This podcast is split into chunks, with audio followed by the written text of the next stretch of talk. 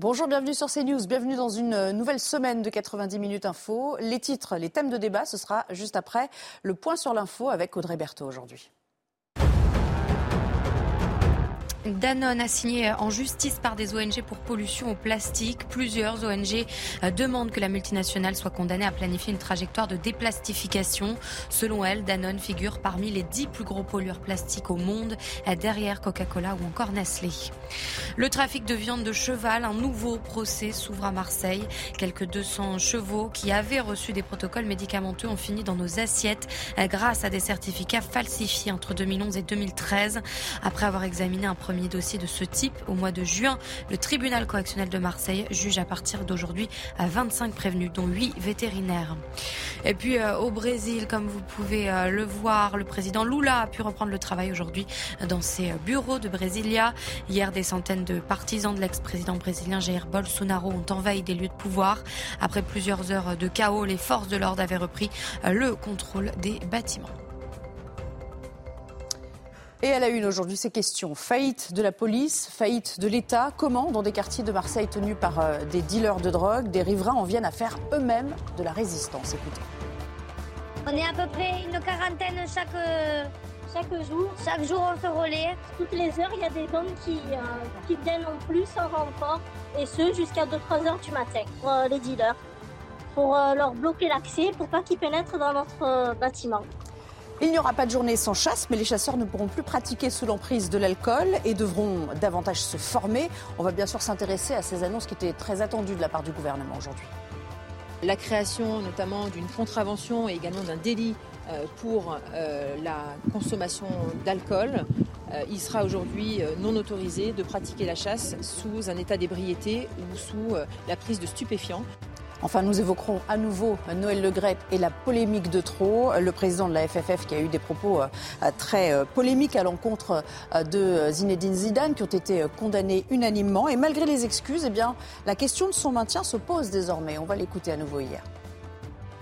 Il est grand temps de se poser des questions sur son avenir pour ce qui concerne M. Le Gret. Je crois que la question en effet de sa place et de la présidence de la fédération, elle doit être posée. Ce sont des propos qui sont particulièrement inélégants, euh, méprisants, je trouve insultants à l'égard d'un joueur qui est une légende euh, du, du football, de l'histoire du football français, qui est un champion du monde. Il faut peut-être qu'il envisage sa succession.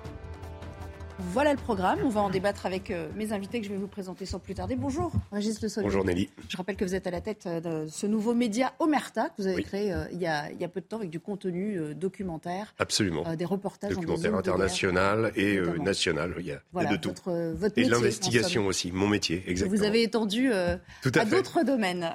Jonathan Sixou est là également. Bonjour. je rappelle que vous êtes journaliste chez Causeur, dont vous nous avez amené le, le tout dernier numéro. Vous allez nous en dire un petit mot.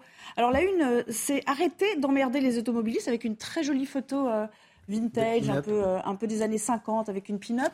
Mais euh, il y a quelque chose que vous souhaitiez mettre en exergue dans ce numéro. Oui, un, sujet qui me tient à cœur. Causeur soutient à travers ce numéro une, pétition lancée par un, simple citoyen, dirais-je, René Monnier, qui veut faire revenir sur son socle la statue de Voltaire que la mairie de Paris a retirée de l'espace public il y a plus de trois ans parce qu'elle était régulièrement vandalisée. et la mairie refuse aujourd'hui de remettre la statue, arguant que la pierre de la statue est trop fragile pour résister même à la pluie ou aux fientes de pigeons. Et cette pétition réclame quoi? La statue originelle qui était en bronze. Ça permettrait d'éviter euh, quoi que ce soit. sera, ce projet va être déposé en budget participatif dans quelques mois, mais il y a cette pétition ouverte à tous sur le retour de Voltaire.com et c'est formidable. Depuis qu'on a euh, lancé publiquement cette pétition, vous avez aussi bien des intellectuels de premier plan, euh, des académiciens, que des chauffeurs de bus, que des postiers, que des, professeurs retraités. Vous une quantité incroyable de, Français qui se retrouvent dans cette euh, défense de Voltaire. Et ça, euh, c'est euh, admirable. Et j'engage donc tout le monde à le faire. Le retour de Voltaire.com. On peut signer anonymement ou en laissant son nom et, qualité pour figurer dans, dans la liste que nous publions. Dans ce numéro de causeur, il y a les 100 premiers signataires. On en est aujourd'hui aux environs de 2700. On continue. Eh bien, c'est un beau symbole aussi de, République. Exactement. C'est un beau message que nous, nous défendons. Et puis bien sûr Jean-Michel Fauvergue, ancien patron du RAID, merci de nous avoir rejoints. Et vous aussi, eh bien, vous nous avez apporté votre tout dernier ouvrage qui s'intitule Les hommes en noir, avec comme sous-titre Servir ou faillir. Il y a du bruit dans le studio. Bon, j'espère que vous l'avez pas trop entendu. Servir ou faillir, c'est le sous-titre de votre livre. En fait, c'est un roman, mais basé sur des faits réels, c'est-à-dire là aussi hein, votre domaine de compétences, que vous avez exercé euh, à la tête du RAID, et vous avez pris un, événement qui nous a tous marqués comme référence. Oui, c'est un, un roman. Euh, ce sont des faits romancés euh, de, de l'intervention à la fois au Bataclan et, au, et, à l'hypercachère, dont c'est l'anniversaire au jour, le, la commémoration aujourd'hui, euh, mais euh, avec une évolution euh, particulière. Le, héros principal ensuite se, fourvoie dans les arcanes politiques. et, c'est un, c'est aussi une histoire miroir entre à la fois le héros principal qui est un policier et un, et un djihadiste qui lui aussi va monter les échelons euh, de son côté et ils vont se rencontrer à plusieurs reprises et ils vont faire vaciller à un certain moment les plus hautes instances de l'État. C'est paru aux éditions Plomb. Tout à fait. Allez, on entame le débat. Euh, j'aimerais vous soumettre évidemment euh, euh, soumettre à votre analyse ces images qu'on a tous découvertes un peu dubitatifs et en même temps qui nous rappelaient d'autres scènes. On va y revenir bien largement, évidemment. Ces lieux de pouvoir qui ont été saccagés au Brésil une semaine à peine après l'investiture de Lula. Des centaines de partisans de Jair Bolsonaro ont envahi le Congrès, le palais présidentiel et la Cour suprême à Brasilia. Alors, entre-temps, certes, le calme est revenu après plusieurs heures de chaos, mais ça laissera sans doute des traces. Le résumé est signé Kinson et puis on en discute ensemble ces militaires prennent position.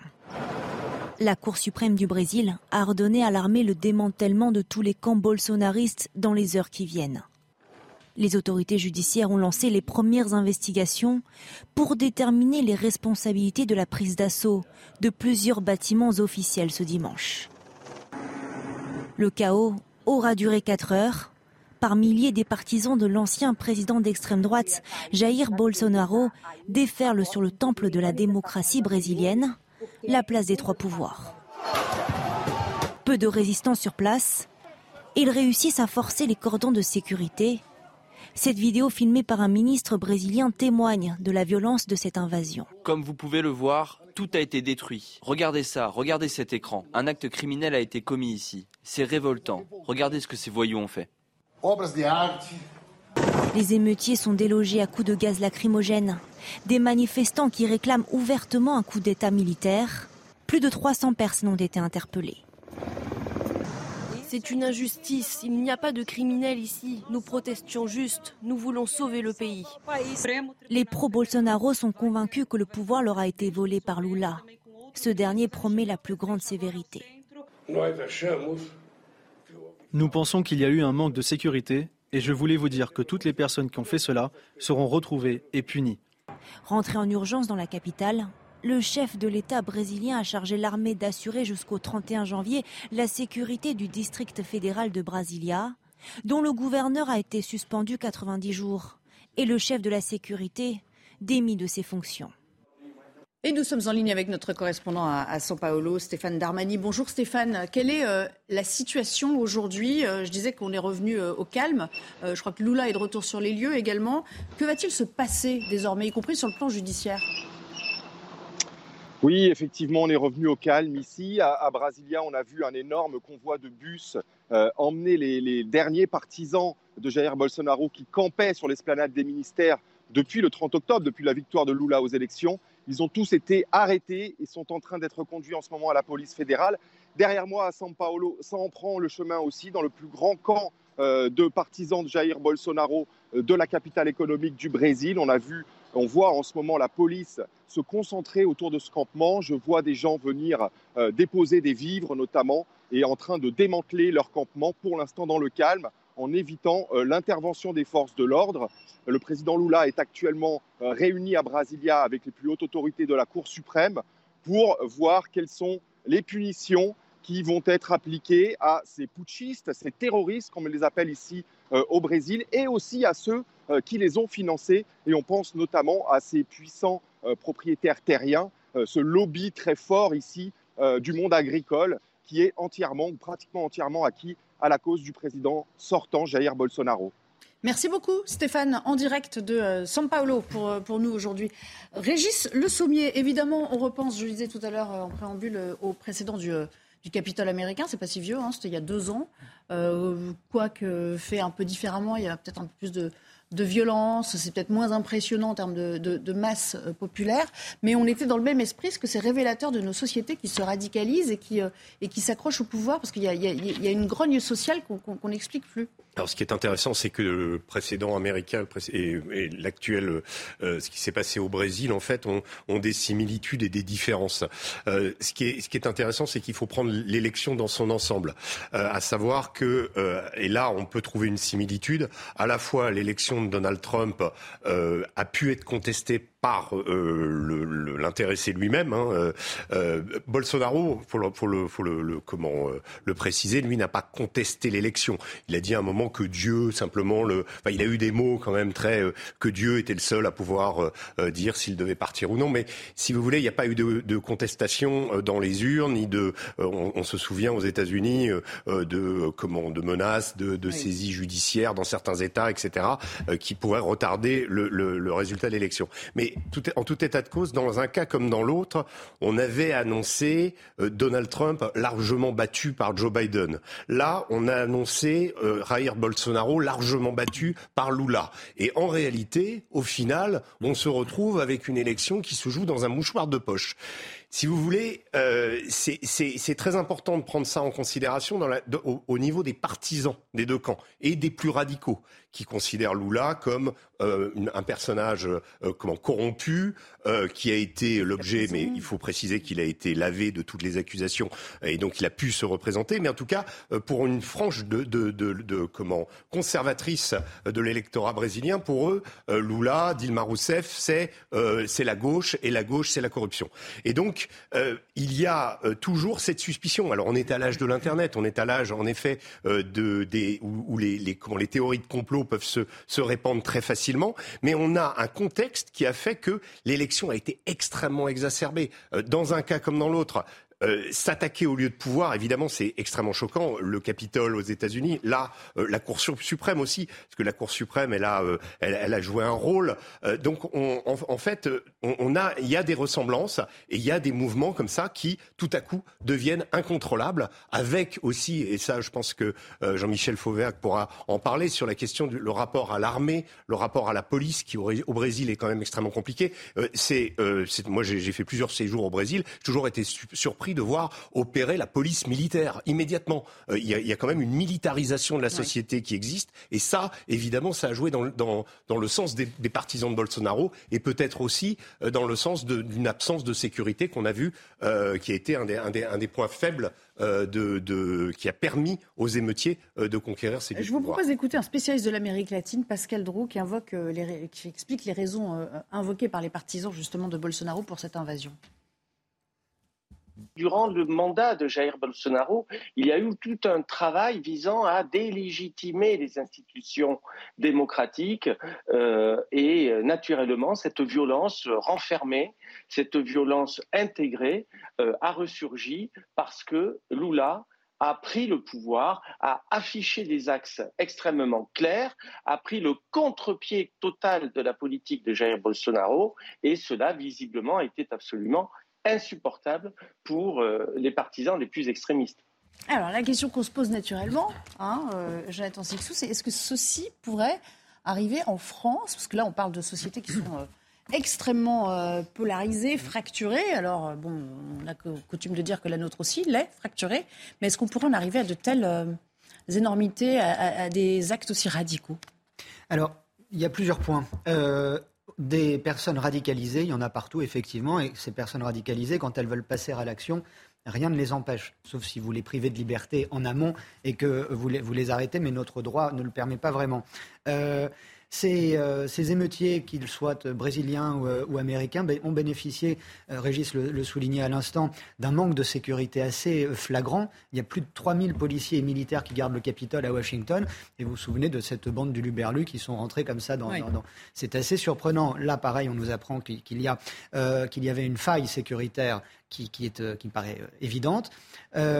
À Paris en particulier, où se trouvent les lieux de pouvoir, euh, il y a une sécurité renforcée depuis pas mal d'années du fait des Gilets jaunes, mais plus précisément, aux États-Unis comme au Brésil et en France, on assiste à quoi? On assiste à un déni de démocratie. Et en France, c'est qui? C'est la France insoumise. C'est Jean-Luc Mélenchon qui dit que ce qui ne se règle pas dans les urnes se règle dans la rue. Ce sont qui? Ce sont tous ces élus. Et je pense notamment aux maires de, grandes villes euh, qui euh, sont sous la bannière Europe Écologie Les Verts, qui appellent à la désobéissance civile pour telle ou telle euh, situation qu'ils jugent euh, anormale selon eux, alors que ça contrevient parfaitement eh à la loi. Et donc il y a un terreau, effectivement, en France. Je ne le souhaite pas, euh, ne souhaite pas de, voir ce type de, spectacle, évidemment, mais souvenez-vous que les, violences des Gilets jaunes, des premières manifs infiltrées par les Black Blocs, ont été particulièrement violentes et destructrices.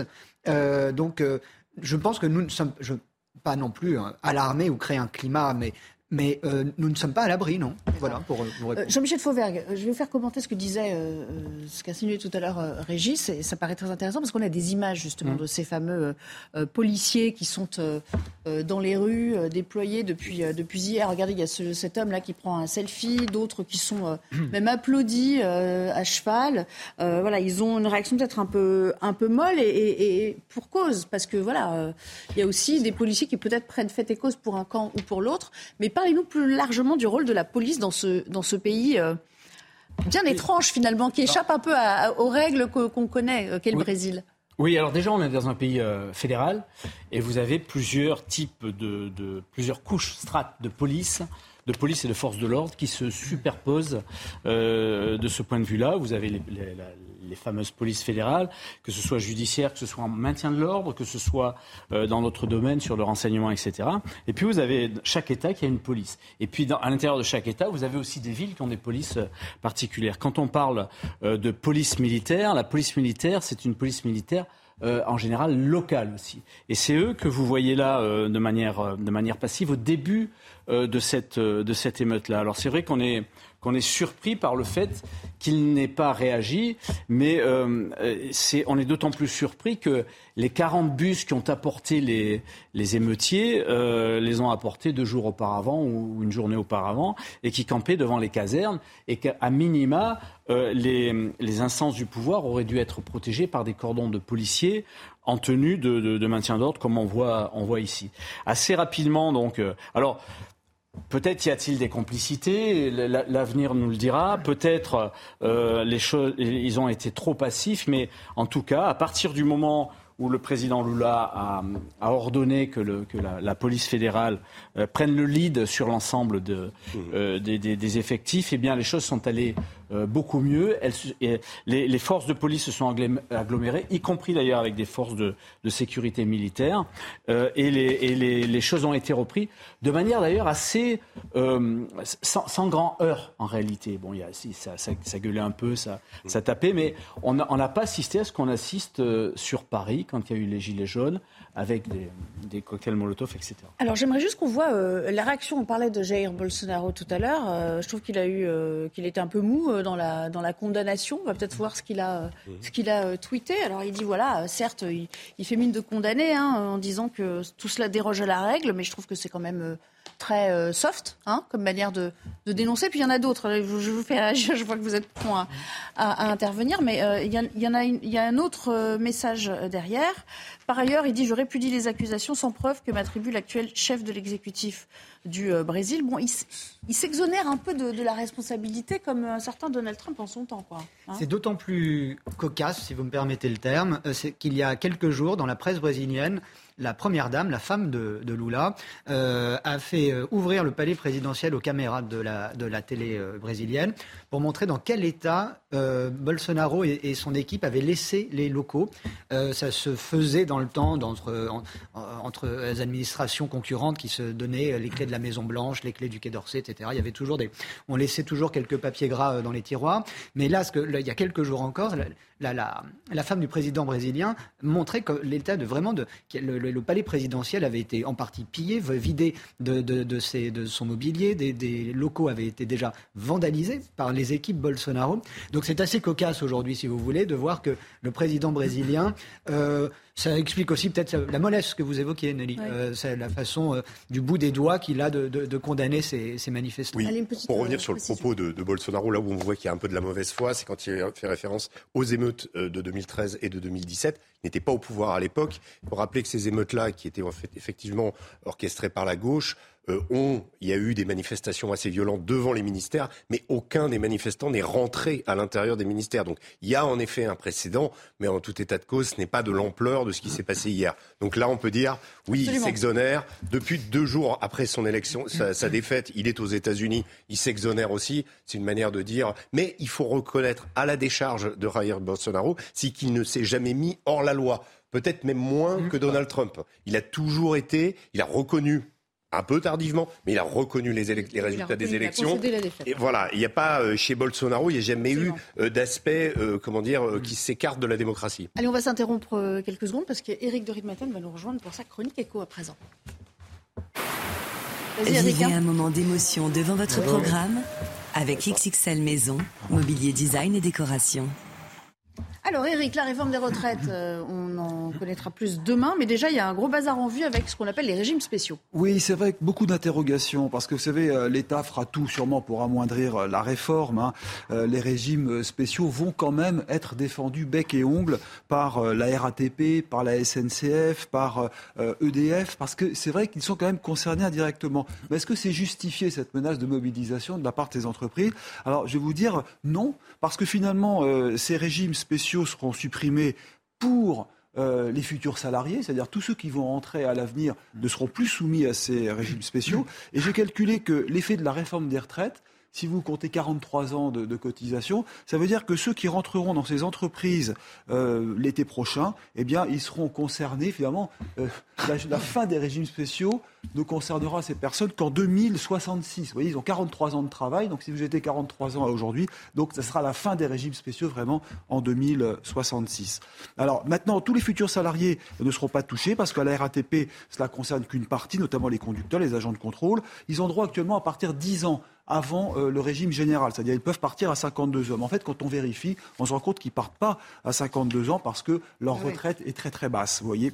Alors, le, menace à la SNCF aussi, c'est une mobilisation qui serait pas fondée parce que de toute façon, euh, vous savez que depuis 2020, euh, les, les, régimes spéciaux ont disparu pour les nouveaux entrants. Donc là aussi, pas de justification. Mais au final, il y a quand même des cas par cas à régler et c'est là que ça va se compliquer. C'est pour ça qu'on pense qu'il y aura un véritable bazar autour de ces régimes spéciaux qui concernent encore certaines personnes et pas d'autres, euh, sachant qu'il y a la question financière. Hein, euh, ces régimes, quand même, à la RATP, ça coûte 800 millions d'euros par an à la RATP. Euh, enfin, euh, à l'État, mais pour les RATP, donc il faut quand même les sortir. Comment l'État va faire? Vous voyez, c'est un nouveau casse-tête qui commence. Euh, on pose aussi la question pour les militaires, les policiers, les gendarmes, est-ce qu'ils vont devoir travailler plus longtemps? Toutes ces questions ne sont pas réglées et ce sera sans doute demain soir qu'on aura les réponses. Merci beaucoup Eric.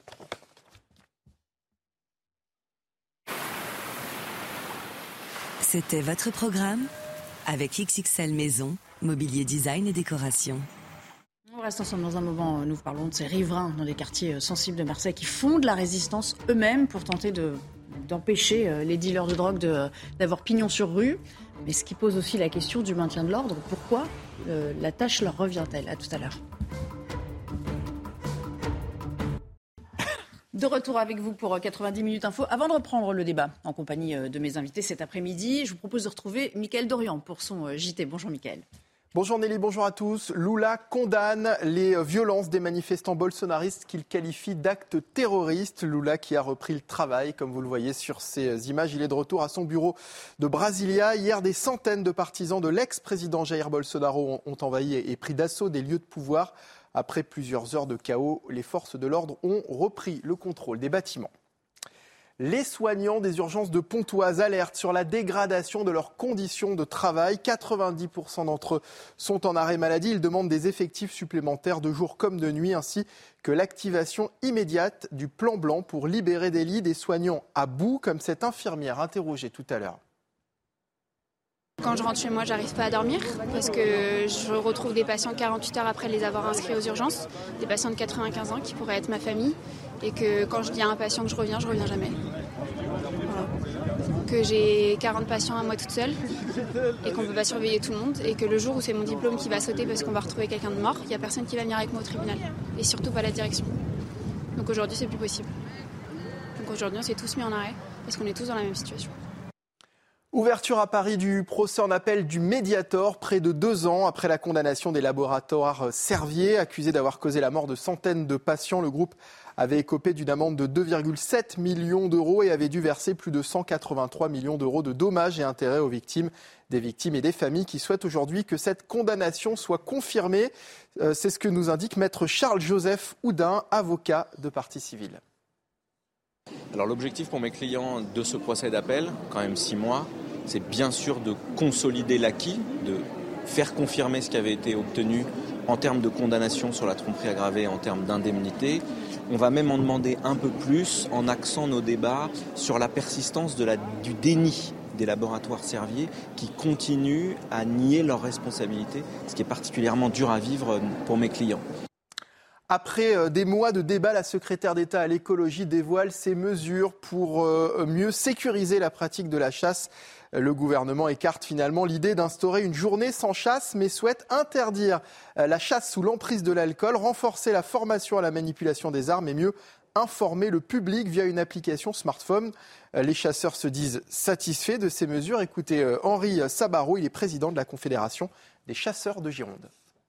Si les annonces sont celles que l'on vient d'apprendre, c'est-à-dire euh, pas de jour de non-chasse, euh, contrôle d'alcoolémie, euh, tendre vers des applications numériques, même si ça va être très très compliqué, que ce soit dans la pratique, mais aussi dans la couverture réseau, bah, eh c'est moi je au nom de, mes chasseurs, ça ne va pas changer grand-chose. Au contraire, ça va accentuer notre volonté d'aller vers un débat apaisé dans le partage des territoires, dans la formation. Donc, euh, parfait pour nous. Prison ferme confirmée pour Patrick et Isabelle Balkany. Cet après-midi, la Cour d'appel de Paris s'est prononcée à l'issue d'un procès consacré uniquement aux peines et non à la culpabilité des accusés. Noémie Schulz. La Cour d'appel de Paris a condamné Isabelle et Patrick Balkany à des peines de prison inférieures de six mois à celles prononcées lors du dernier procès et elle a ordonné la confusion des peines. Alors c'est un peu technique, mais cela veut dire que ces années de prison ne vont pas se cumuler avec celles prononcées pour la fraude fiscale, mais se confondre. Et comme Patrick Balkany a déjà passé plusieurs années en prison et sous bracelet électronique, il ne sera pas à nouveau incarcéré, s'est réjoui son avocat. Cet arrêt, c'est la fin de l'épisode carcéral qu'a connu Patrick Balkany, que nous défendons. C'est donc euh, une décision qui, sur le plan euh, purement de la privation de liberté, euh, doit être saluée. C'est la fin. On ne reverra plus Patrick Balkany en prison et on doit saluer cette décision. Il va pouvoir profiter de ses vieux jours avec sa femme. La Cour d'appel de Paris a par ailleurs confirmé la confiscation de l'usufruit du moulin de Giverny. C'est là qu'habitent Patrick et Isabelle Balkany, mais leurs enfants en sont les propriétaires. Alors qu'est-ce que cette confiscation aura comme conséquence? Les avocats des époux Balkany étaient incapables de nous répondre. Ils dénoncent une situation totalement inédite, kafkaïenne, et se réservent d'ailleurs la possibilité de former, de former un nouveau pourvoi en cassation contre ce point précis. Et puis la polémique autour des révélations du prince Harry se poursuit. Hier, il était en interview à la télévision pour la promotion de son livre Le suppléant qui sort demain et qui fait déjà grand bruit. Harry assure que ses mémoires sont nécessaires et qu'il n'a aucune intention de blesser. On écoute la réaction des Londoniens. C'est un humain après tout. Ils sont tous humains. Et je pense que les gens l'oublient. On dirait que tout le monde pense que la famille royale appartient au public britannique parce qu'ils sont de la royauté. J'ai l'impression qu'on ne leur donne pas assez de compassion. Le fait qu'il soit dans cette institution raciste archaïque et qu'il s'y soit opposé, je trouve ça incroyablement courageux. Et je pense qu'il a fait quelque chose de vraiment bien. Et c'est la fin de ce journal. Bon après-midi sur CNews en compagnie de Nelly Denac et la suite de 90 minutes info.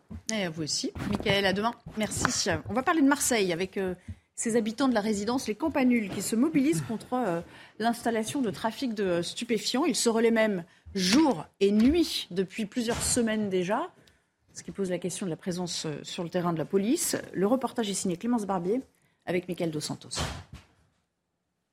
Sur ces images, des dealers occupent l'entrée de la résidence des Campanules, une cité HLM du 11e arrondissement de Marseille. Mais les habitants ne tolèrent pas cette présence ils se relaient jour et nuit pour éviter de voir un trafic de drogue s'implanter dans leur immeuble. On est à peu près une quarantaine chaque, chaque jour. Chaque jour, on se relaie. Toutes les heures, il y a des hommes qui, euh, qui viennent en plus en renfort, et ce, jusqu'à 2-3 heures du matin, pour euh, les dealers, pour euh, leur bloquer l'accès, pour pas qu'ils pénètrent dans notre bâtiment. Ces habitants, qui veulent rester anonymes, espèrent inciter d'autres cités marseillaises à se mobiliser. On est vraiment les premiers à, à, faire cette opération et on espère donner l'exemple dans d'autres cités. Si ça peut éradiquer les trafics de drogue. Euh. Vraiment une action coordonnée entre les services de l'État, la ville de Marseille, et c'est pas aux habitants de se défendre. Ils l'ont parfaitement fait de manière pacifiste et heureusement d'ailleurs, mais euh, demain il ne faudrait pas qu'il y ait un débordement. Pas de dealers chez nous Hier, les habitants ont manifesté dans leur quartier. Le bailleur social de la résidence promet de son côté d'instaurer un dispositif de sécurité exceptionnel. Jean-Michel Fauvergue. Alors, un, c'est déjà très courageux de leur part, hein, parce qu'on imagine que c'est pas facile euh, de tenir comme ça euh, sa cage d'escalier quand on sait que les autres sont en embuscade et potentiellement pour beaucoup euh, armés. Mais deux, pourquoi on en arrive à ça, quoi? On en arrive à ça parce que d'une manière, d'une manière globale, on a un, vrai problème de condamnation et d'application des lois. Je pense que euh, dans notre pays, on est arrivé à un moment où la, où la justice, euh, euh, qui doit réguler tout ça. Vous parliez tout à l'heure de la police. Effectivement, la police, qu'elle soit municipale, nationale, la gendarmerie nationale, euh, font des rondes des patrouilles, ils sont présentes sur le terrain, mais ne peuvent pas être présentes H24. Et de toute façon, à partir du moment où elles sont présentes et elles font des arrestations, si le dealer revient après euh, parce qu'il a été libéré, on a un vrai gros problème. Et la problématique, euh, à mon avis, elle vient de là. Elle vient d'un manque d'application des lois et d'un manque de fermeté dans ce, dans, dans ce domaine-là. Et quand à l'intérieur d'un pays une justice faillit, euh, on, ne, on, ne, peut appliquer l'ensemble, des lois. Alors aujourd'hui, vous avez des, des habitants qui se, qui se mobilisent là-dessus. C'est pas la première fois.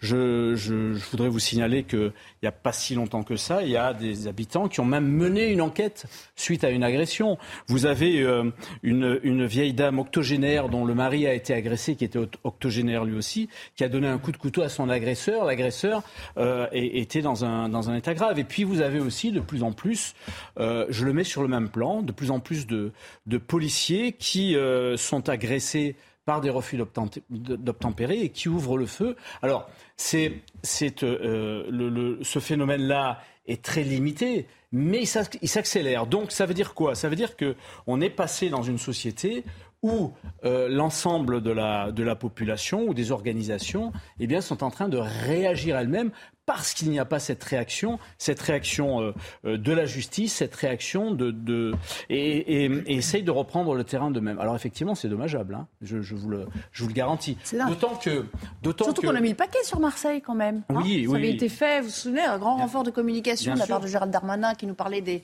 des bien sûr, mais, points de deal euh, qui étaient visés. Bien sûr, mais le, le, la, la, la, la, bataille des batailles dans, dans l'avenir, la, bataille, la mère des batailles, ça doit être la bataille contre les stupes. Pourquoi? Parce que les stupes euh, gangrènent toute la société et apportent sur la voie publique de la criminalité de, de, de, de, voie publique qui, sur lesquelles il faut travailler. Certes, mais enfin, Darmanin, un premier flic de France, en a fait son cheval de bataille. Euh, avec des, avec des résultats, mais qui ne sont pas suffisants. Bah, visiblement, là, là c'est quand même le contre-exemple. disons que le, le, problème qu'on rencontre, alors là, on voit en effet des habitants se dresser, et ils sont extrêmement courageux, il faut se saluer euh, parce que, parce que ça peut leur coûter de se retrouver euh, face aux dealers potentiellement esselés au moment de rentrer dans leur cité, parce qu'on sait qu'à Marseille, il y a eu, on s'en souvient très bien, des, des, checkpoints qui avaient été mis en place par les, par les dealers, qui demandent les pièces d'identité aux gens pour prouver qu'ils habitent dans la, cité. Euh, il, y a, euh, il y a eu, euh, souvenez-vous, avec le drame de Vaux-en-Velin, il faut quand même le rappeler, une dizaine de dix morts, le trafic de drogue, deux jours plus tard, continuait, il s'était juste déplacé d'à peine 100 mètres. Et les témoins qu'on essayait, je me souviens, c'était sur CNews, on essayait de parler aux gens, les gens avaient peur, ils se cachaient derrière des capuches, on demandait, exigeait que leur voix soit changée. Donc il y a une véritable terreur euh, qui est. Donc là, que des gens se dressent contre cette terreur, c'est, louable, c'est remarquable. On a vu également euh, à Stalingrad, notamment, euh, des habitants prendre des mortiers d'artifice pour essayer de chasser les dealers. C'est arrivé. Donc de plus en plus, il y a ce réflexe de prendre en main les choses parce que peu de choses sont faites. Et je rajouterai sur la question du, trafic de stupes, c'est en effet le problème principal. C'est, il faut rappeler les chiffres, 3 milliards d'euros d'économies parallèles euh, par an, dont la moitié concerne le cannabis. Donc c'est un pactole eh énorme, pactole qui, dans certains, certaines cités, draine l'ordre social. C'est-à-dire que ce sont les dealers qui sont au sommet de la pyramide et qui créent l'ordre social dans la cité. Et c'est là où il y a un problème parce que, en effet, euh, il y a un manque d'autorité et un manque d'État finalement dans ces cités. Écoutons la réaction d'un représentant euh, de syndicat policier sur place. On peut malheureusement le regretter, hein, parce que c'est dangereux pour ces citoyens de s'exprimer ainsi, mais on peut aussi les comprendre. En revanche, parallèlement, et vous l'avez dit, et je vous en remercie, la police fait son travail, on a des, des résultats intéressants, mais quand je dis des résultats intéressants, vous imaginez que c'est insuffisant. Il faut aller beaucoup plus loin, on demande beaucoup d'effectifs encore, même s'il y a eu des efforts de fait, même si Marseille a été, renforcée, même si la police fait son travail correctement, il faut aller beaucoup plus loin. Il faut voir dans quelles conditions on rentre dans les quartiers. C'est vrai que c'est très difficile pour nous, on est en danger bien souvent. C'est pour cette raison que d'ailleurs on avait demandé un renfort d'effectifs pour déjà nous travailler en, protection. il parle bien, on sent bien tout le désarroi de ce que vous décriviez à l'instant C'est exactement ça. Euh, d'abord, reconnaître le courage de, ces hommes et de ces femmes, mais ça n'est pas la solution. Et la solution, elle passe d'abord par le constat qui est un aveu d'échec. des policiers qui, sont visés comme des lapins dès qu'ils rentrent dans, certains quartiers, des, euh, des policiers qui n'ont pas forcément tous les moyens, qui, font, qui donnent tout ce qu'ils peuvent, tout ce qu'ils peuvent, pardon, mais qui n'arrivent pas au résultat euh, escompté. Vous arrivez à cette situation qui n'est pas la solution. Pourquoi aussi? Parce qu'on n'est pas à l'abri euh, d'une bavure, d'un lynchage. On, peut imaginer euh, euh, tous les dérapages possibles. Moi, ça me fait penser aussi à un, terrible retour en arrière. Il y avait du Moyen Âge au XVIIIe siècle, ce qu'on appelait notamment à Paris les milices bourgeoises, qui étaient des, simples, de simples sujets organisés, qui la nuit patrouillaient parce que l'État ne déployait pas assez de, policiers et d'hommes de loi, d'ordre dans, l'espace public. Et donc, ces milices par quartier s'organisaient. C'est un terrible retour en arrière que, d'apprendre tout cela. Et vous disiez euh, que Gérald Darmanin a mis le paquet à Marseille. Oui, ça veut dire quoi? Ça veut dire des milliards et des milliards, puisque maintenant chaque plan se compte en milliards. Pour quel résultat? Je oui, il doit y en avoir quelques-uns à la marge, mais le problème, c'est la reconstitution des, euh, Il y en a, et Jean-Michel le rappelait tout à l'heure, le, le, ministre de l'Intérieur a obtenu en, quelques, mots, parce que vraiment, il faut qu'on avance. C'est tellement énorme. Je vous rappelle simplement l'interview du procureur de Paris dans Le Monde il y a quelques semaines, où elle, elle mettait en garde les Français et, les responsables français sur la, un narco-État et sur l'infiltration des, des, des, réseaux, euh, des, réseaux euh, des narcotrafiquants par, dans, dans des institutions, ça peut être localement la police, la justice, etc. Et ça, c'est très grave. Mais est-ce qu'il faut lutter contre les, points de deal sachant qu'ils se reconstituent, comme l'Hydra sans tête. Hein, il y en a un qui disparaît, il y en a dix autres qui apparaissent euh, avec des enfants de plus en plus jeunes en plus. La pas du gain, tout ça. Euh, ou est-ce qu'il faut vraiment euh, remonter la filière encore plus haut, mais il n'y a pas de volonté il faut euh, lutter, politique il faut lutter partout. Il faut lutter sur le terrain et il faut lutter sur les filières parce qu'effectivement les filières font énormément d'argent là-dessus et que euh, elles, investissent dans l'économie propre et elles sont en train de de, de, de, polluer cette, cette, économie propre. Donc il faut travailler là-dessus et les banques là-dessus. J'ai fait une tribune avec Katia Burier qui est une, une spécialiste sur, sur ça, sur le blanchiment de cet argent. Il faut qu'on travaille là-dessus. Ça c'est la première chose. La deuxième chose, il faut qu'on travaille sur le terrain en amont de ce que peut faire ce, que peut faire la justice et qu'elle ne fait pas pour l'instant, il faut qu'on travaille sur le terrain avec tous les acteurs. Et les acteurs, c'est la police nationale, gendarmerie nationale, la police municipale, les acteurs privés de sécurité, informés. Alors, on ne demande pas aux gens d'aller sur le terrain, mais informés par, par, les, par les populations, c'est important. Et on referme cette page avec euh, le son de la, de la préfète qui s'est exprimée aujourd'hui. Nous y serons jusqu'à ce que ce point de deal soit définitivement démantelé. Nous avons déjà des précédents euh, que nous avons traités avec succès ailleurs dans d'autres quartiers de Marseille sur des installations de points de deal auxquelles nous avons mis fin rapidement. Je ne dis pas que le combat est facile, je dis simplement que nous avons les moyens d'y faire face et de le faire en concertation avec les habitants, avec les élus, avec les bailleurs. C'est comme ça qu'on va y arriver. Et donc, au Campanule, moi, je suis très confiante sur le fait qu'on va éliminer ce point de deal. Et puis surtout, on va euh, continuer à le faire partout ailleurs à Marseille. Et voilà qui clôt cette partie du débat. J'aimerais euh, revenir à cette image que vous avez sans doute vu apparaître sur les euh, réseaux sociaux. C'est cette photo qui a beaucoup fait parler d'elle, puisqu'on peut y voir une personne avec un maillot du Toulouse Football Club floqué au dos Mohamed Merah avec le chiffre 7.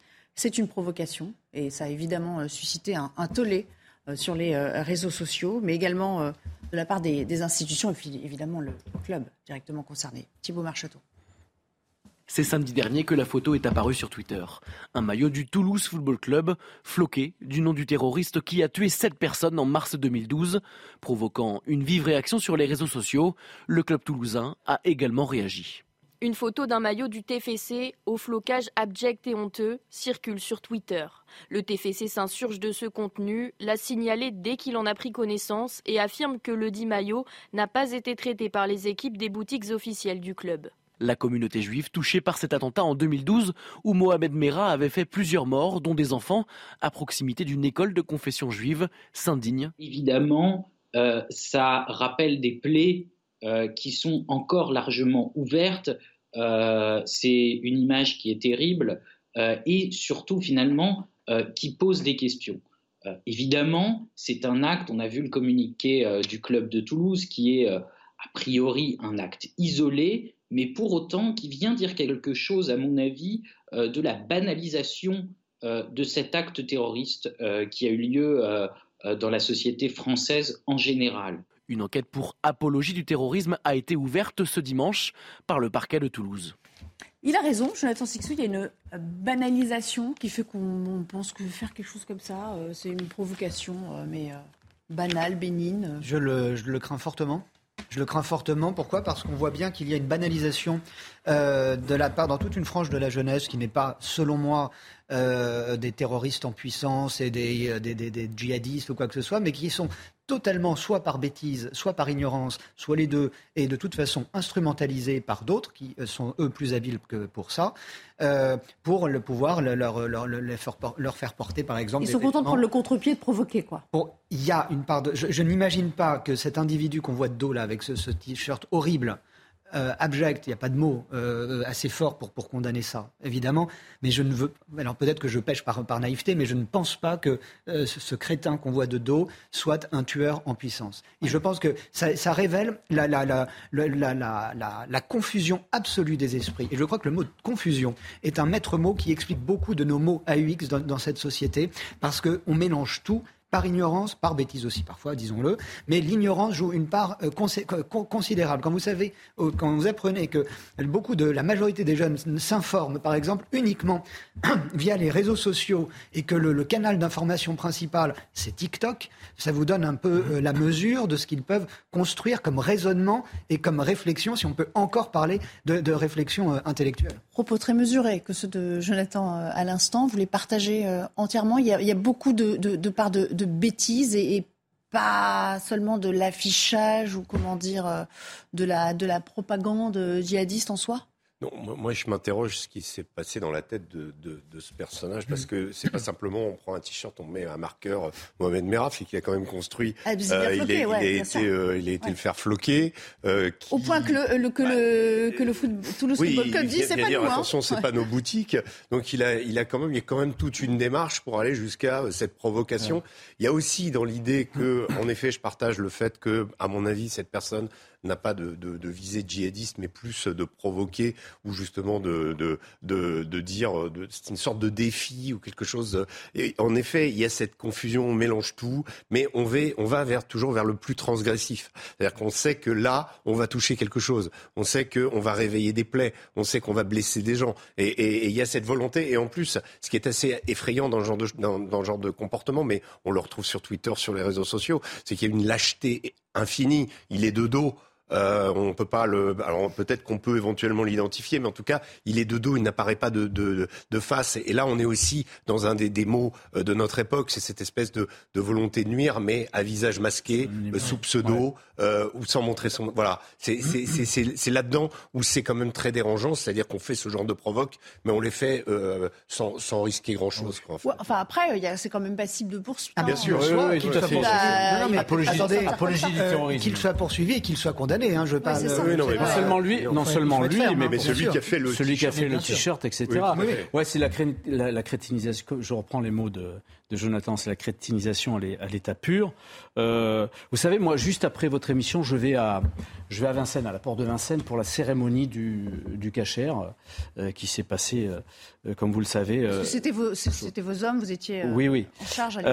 donc, donc moi, des avec un, il a, l'air absolument jeune, ça, ça a l'air d'un adolescent. Que des adolescents euh, réagissent de cette manière-là, c'est difficile à comprendre. Il faut, il faut euh, véritablement. Alors, je veux bien croire, comme, euh, comme le disait Jonathan, que c'est sans doute pas un terroriste en herbe, etc. Mais cette, cette manière de, de, de, de, provoquer, de, il le sait qu'il provoque, puisqu'il se, mmh. puisqu'il se cache, il se, effectivement, et on le voit pas de face. Cette manière de provoquer, à un certain moment, on, peut peut-être relier ça à, ce qui s'est passé au Brésil, etc. On a, de plus en plus des tas de gens qui sont en train de, et dans la jeunesse en particulier, qui sont en train de, délégitimiser tout, y compris, compris le, souvenir. Allez, on va s'interrompre euh, à nouveau et euh, nous reviendrons pour euh, pour parler de la chasse, alors le gouvernement a tranché. Euh, il n'y aura pas de journée sans chasse, finalement. Donc les chasseurs, on l'imagine, sont euh, très euh, soulagés. Mais attention à l'alcoolémie, ce sera plus sévèrement sanctionné. C'est peut-être un aspect que certains d'entre nous, d'entre vous, découvriront à propos de ce, de ce loisir. Mais eh c'est évidemment inhérent aux risques et aux accidents mortels qu'on a pu voir aussi l'année dernière, notamment. Hein. on s'en souvient, de assez retentissants. C'est sans doute dans ce sens que la décision a été prise. On sondera euh, l'un des principaux concernés après une petite pause.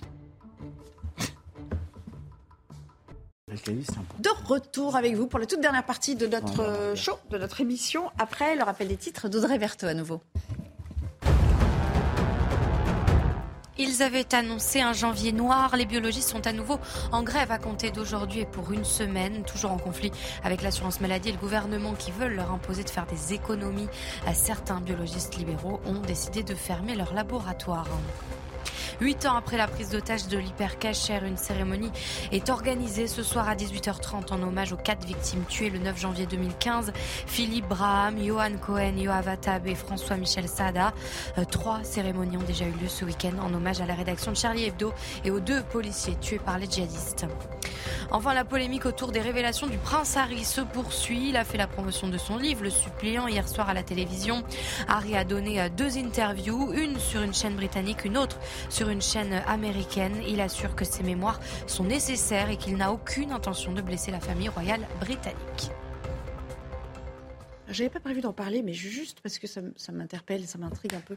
Ça, vous passionne euh, la vie de Harry et Meghan ou euh, franchement vous vous dites tout ça pour ça? Je Vous lisez Je ne lis pas les Je lis les titres, mais je lis pas les papiers concernant euh, concernant tout cela. Mais c'est je, je, je comprends qu'il y a un intérêt réel, euh, du moins outre-Manche, euh, pour ça, oui. Pourquoi? Parce que le people, voilà, ça fait toujours rêver. Bah parce que vous avez un il y a mélange de... famille, c'est le cocktail parfait. Bah, vous avez affaire à une, c'est une histoire de famille, certes, mais c'est une, on parle de la famille royale. Il ne faut, pas oublier que la famille royale, même si c'est une monarchie constitutionnelle, joue un rôle quand même. Tout à l'heure, vous avez passé le, son d'une Britannique qui euh, ne porte pas la couronne dans son cœur, on l'a bien compris, mais euh, il y a aussi beaucoup de, Britanniques pour qui c'est le cas. Et, donc, euh, je pense que, enfin, je, le conçois. Et ensuite, c'est le, feuilleton, effectivement, euh, qui, peut passionner dans, les chaumières, mais de vous à moi, ça n'a strictement aucun intérêt. Et entendre cet individu nous dire qu'il est choqué parce que son frère l'a plaqué au sol durant une dispute ou qu'il a bravement tué 25 Afghans, enfin, je veux dire, on s'en fout. Il y a un, peu, un côté un peu indécent, un peu, un peu impudique. De sa part, moi, je ne le jugerai pas. Oui, en effet, il y, y, a beaucoup de ressentiment. On sent très bien, même s'il dit qu'il veut blesser personne, il n'a pas écrit ce bouquin pour rien. Non, je, moi, j'ai passé 25 ans à Paris Match euh, de ma vie, donc j'ai pas mal scruté la vie de ces gens-là. Je vous avouerai que quand on devait faire les titres, parfois, alors la famille royale anglaise, il y avait toujours un truc, mais souvent, c'était pas très très intéressant. Enfin, de mon point de vue. En revanche, je suis toujours surpris de voir à quel point les autres sont intéressés par ça. Euh, je vois autour de moi, euh, il y a une, une, série sur Netflix en ce moment sur Harry et Meghan. effectivement, c'est regardé, on en parle. C'est apparemment un peu creuse quand même. On n'apprend pas grand-chose. Hein. on n'apprend pas grand-chose. Mais, mais ce, quoi? Il n'y a rien à dire. Il faut, il faut comment le temps de cerveau disponible, comme disait Jacques Sebella, est, est, assez, est, assez important quand il est consacré justement à, à, ces, à ces futilités. On peut appeler ça des futilités, mais en tout cas, il y a beaucoup de gens qui s'y intéressent. Je ne sais même pas si j'ose vous poser la question. Alors, pareil, que, Jonathan, pareil que Jonathan et Régis. pareil, d'accord, merci. Voilà, comme ça, on peut balayer le champ. Et vous allez voir que c'est pas stupide d'avoir fait une petite digression par la famille royale, parce qu'on sait que ce sont des chasseurs, mmh, et c'est bah, oui, oui. Ah, et c'est le sujet, vous voyez, on essaie toujours de retomber sur le pied. C'est le sujet qui nous intéresse euh, à présent, puisque le gouvernement, je vous le disais, a, a tranché aux grandes dames du camp euh, anti-chasse. Il n'y aura pas de journée sans chasse, mais attention, il ne faudra pas pratiquer euh, sous l'emprise de l'alcool. Clémence Barbier nous résume les grandes annonces de ce matin. C'est à Dry, dans le Loiret, que la secrétaire d'État chargée euh, de l'écologie, Bérangère Couillard, a présenté son plan pour une meilleure sécurité de la pratique euh, de la chasse. L'objectif est de tendre à zéro le nombre d'accidents, a martelé la secrétaire euh, d'État. Pour cela, l'État veut renforcer la remise à niveau des chasseurs tous les dix ans, déjà mise en place, mais avec cette fois-ci un volet pratique, avec notamment un maniement des armes. L'autre mesure est l'instauration d'un délit d'alcoolémie, avec une limite fixée à 0 0,5 grammes par litre de sang, un peu comme cela se fait pour les automobilistes. Et dernière mesure, la création d'une application qui recensera les zones chassées, ce qui permettra aux promeneurs d'être informés si une battue est en cours. À noter que le dimanche, ce jour non chassé n'a pas été retenu. Selon la secrétaire d'État, ce jour n'est pas plus accidentogène qu'un autre jour de la semaine. Le président de la Fédération nationale des chasseurs avait été convié ce matin à ce point presse, mais il a décliné l'invitation. Bonjour Guillaume des Enfants, merci de nous rejoindre. Vous êtes porte-parole de la Fédération française de la chasse. J'aimerais évidemment euh, avoir votre première réaction sur le, sur le contenu, les grandes lignes. Il y a des choses, j'imagine, qui trouvent quand même votre assentiment, enfin qui recueillent votre assentiment aujourd'hui, non?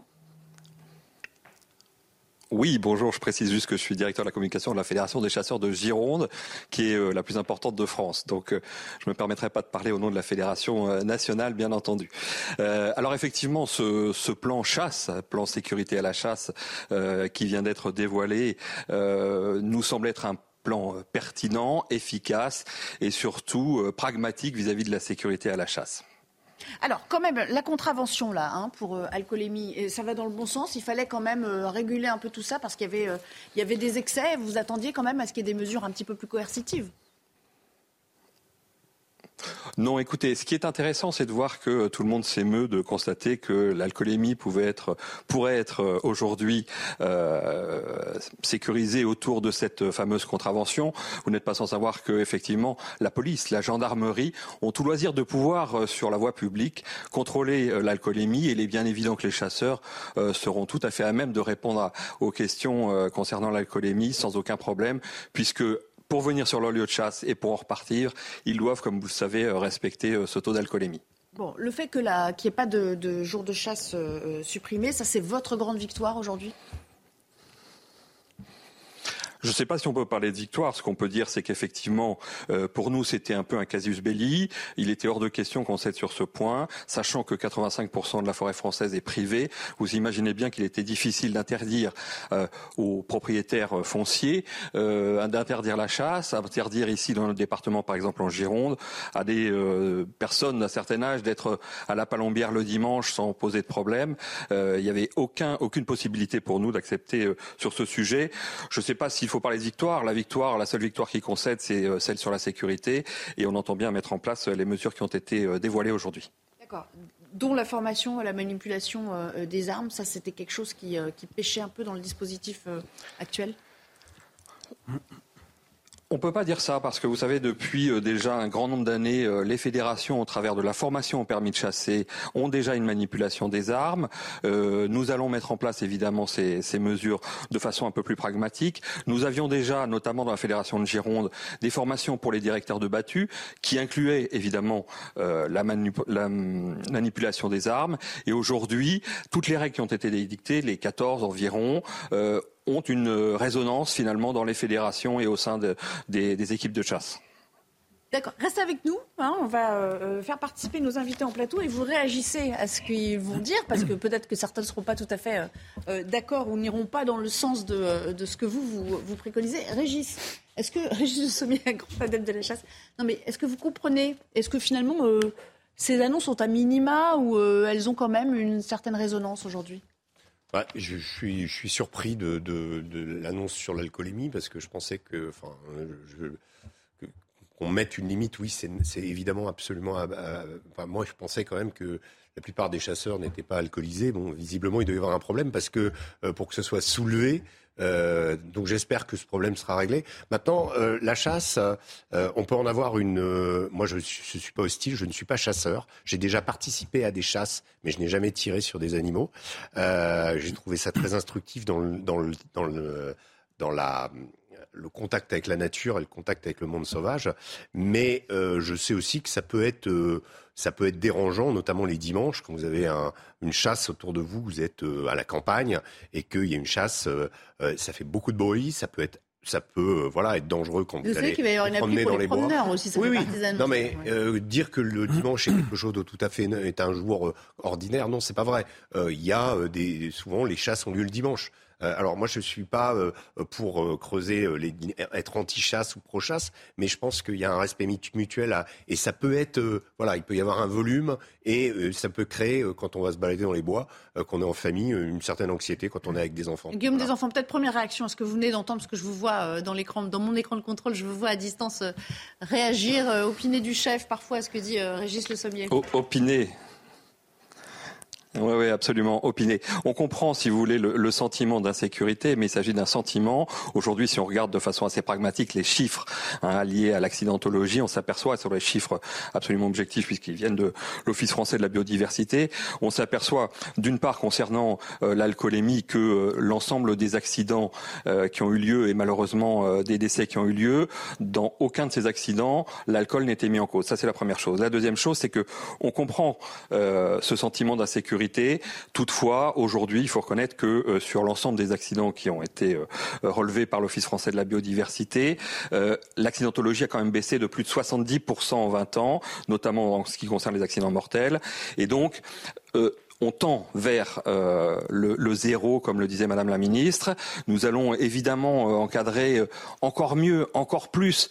Et Régis Le Sommier parlait à l'instant de, ce partage de la nature. Il faut savoir que nous sommes déjà en contact avec les fédérations françaises de randonnée, d'équitation, les marathoniens, tout un tas de, de, de, sports de loisirs de nature également, avec lesquels nous avons les meilleurs discours. nous faisons des réunions régulièrement pour nous entretenir sur les parcours, pour nous entretenir sur euh, nos activités réciproques. Et aujourd'hui, je crois qu'à la Fédération nationale, comme euh, dans les fédérations départementales, les liens sont tissés depuis bien longtemps déjà avec ces associations. Euh, je crois que 78% quand même hein, des, Français étaient favorables à l'interdiction de la chasse le, dimanche. C'est quand même assez important. Finalement, ça n'a pas été retenu, en tout cas, ça n'a pas été pris en mmh. compte dans la décision. Ça vous surprend? Euh, ça ne me surprend pas vraiment, euh, et je pense que c'est même très positif. Pourquoi? Parce que la chasse, c'est pas, c'est pas, pardon, ça n'est pas uniquement aller chasser dans, une forêt en, Sologne. Il y a aussi des spécificités régionales, et par exemple la chasse euh, dans le Var est fondamentale pour gérer les populations de sangliers qui font des ravages. Et dans certains, sur certains versants du, massif des morts, notamment, vous avez le droit de chasser toute l'année pour pouvoir empêcher ces sangliers, pour réguler ces, ces populations de sangliers et ça marche. Ça prend du temps, mais c'est une façon naturelle de, le faire. Je dis naturel, pourquoi? Parce que les sangliers tigrés sont mangés par les chasseurs, par les, par les voisins. Un deuxième point, pourquoi? Ça ne m'a pas franchement étonné, cette mesure et ces, ces absences de, de, contraintes dures. Parce que si vous regardez depuis le début de son quinquennat, même premier quinquennat, Emmanuel Macron respecte cette tradition de la chasse. Et tous les chefs d'État qui ont toujours voulu un peu draguer cet électorat sont, ont souvent, euh, par, après et, euh, leur élection, euh, pris des mesures plus contraignantes. Là, c'est pas le cas d'Emmanuel Macron. Et juste un petit conseil de, lecture, si vous avez le temps après cette émission, euh, c'est Noël à Chambord, un petit roman qui est sorti il y a quelques années d'Émilie Lanaise et qui parle de, de, ce Noël à Chambord qu'Emmanuel Macron avait passé juste après son, son élection avec les chasseurs en famille. Et ça, montre bien les rapports qu'il y a entre le président de la République et, ce, et, cette, et ces défenseurs d'une grande tradition. Jean-Michel Fauvert, rapidement, une petite, petite réaction. Dans quel camp vous vous situez, vous, en termes ah, entre contrôle et, et moi, je suis dans le camp de, de, de, celui qui essaye d'interdire le moins de choses possible.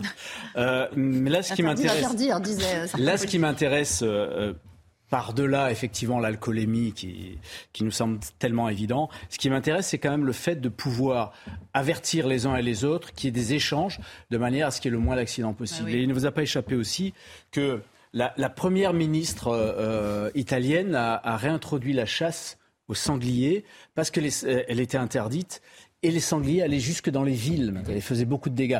Et moi, je viens aussi, euh, je connais bien les Pyrénées-Orientales. Je suis pas chasseur, mais euh, j'ai une partie de ma famille qui l'est.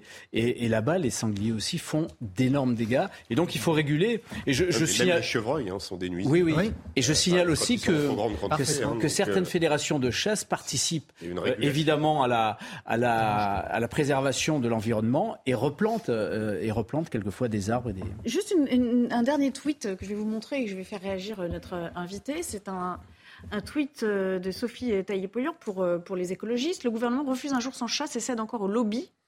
Elle vous, voilà, elle vous pointe du doigt. Nous le répétons, le dimanche doit être réservé aux promeneurs et aux familles. De toute façon, hein, nous sommes d'accord, Guillaume des Enfants, qu'on vous réconciliera jamais avec cette formation politique écoutez, nous, on n'est pas dans un esprit euh, ni revanchard, ni guerrier, ni quoi que ce soit. Je pense que c'est dans la discussion, dans l'échange, dans le partage qu'on pourra trouver des solutions. Et aujourd'hui, je rappelle aussi, je vous l'ai dit en, introduction, que 85% du territoire est privé, qu'il reste encore largement 15% du territoire, dont les forêts domaniales, dont tout un tas de, territoires sur lesquels les promeneurs, euh, les ramasseurs de champignons, bref, tous les utilisateurs de la nature peuvent encore se promener.